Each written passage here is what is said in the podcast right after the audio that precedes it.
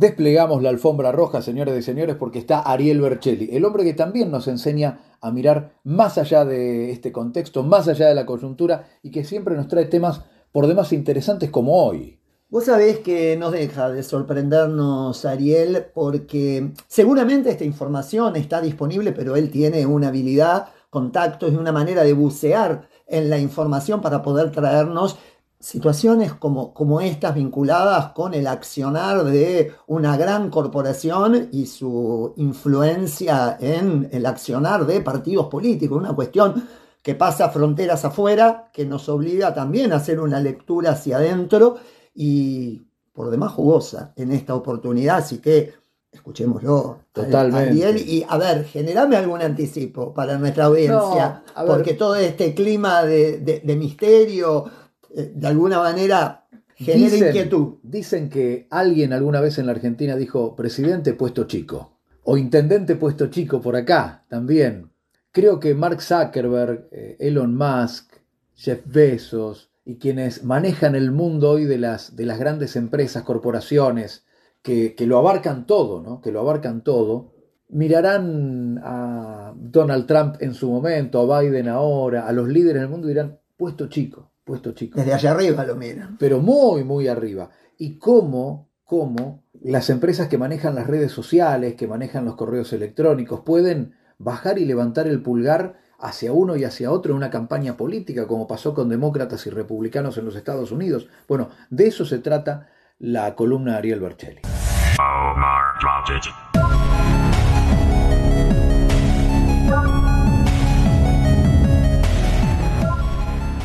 Pocas horas del balotaje entre Lula y Bolsonaro en Brasil, central para los destinos de la región, la campaña electoral en los Estados Unidos también comienza a recalentarse en su tramo final.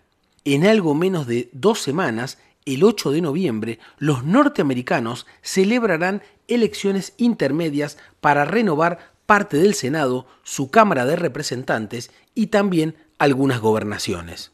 Mientras que los republicanos, con una leve ventaja, discuten sobre economía, inflación y seguridad, los demócratas orientan las discusiones hacia el aborto legal y la defensa de la democracia.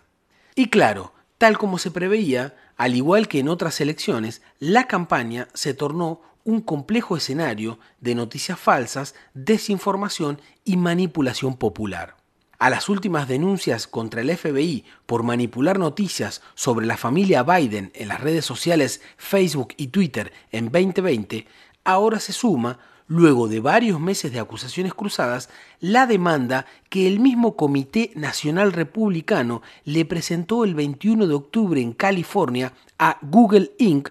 por discriminar sus mensajes dentro de Gmail y así perjudicar el financiamiento de su campaña.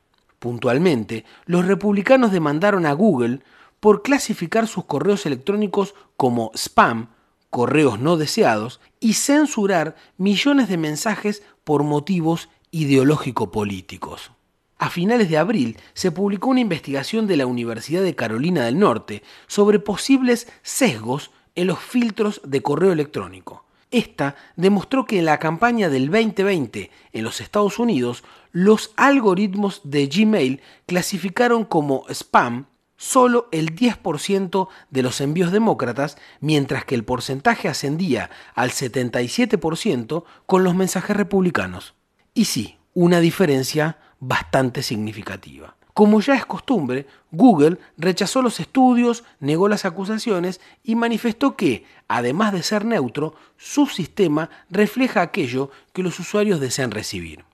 Para la presidenta del Comité Republicano, Ronna McDaniel, se trata de un sesgo flagrante.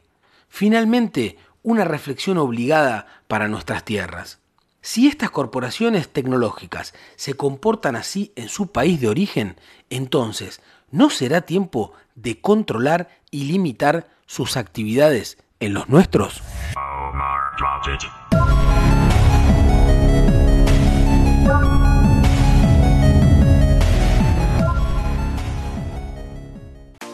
Impone desde tu estilo una mirada única.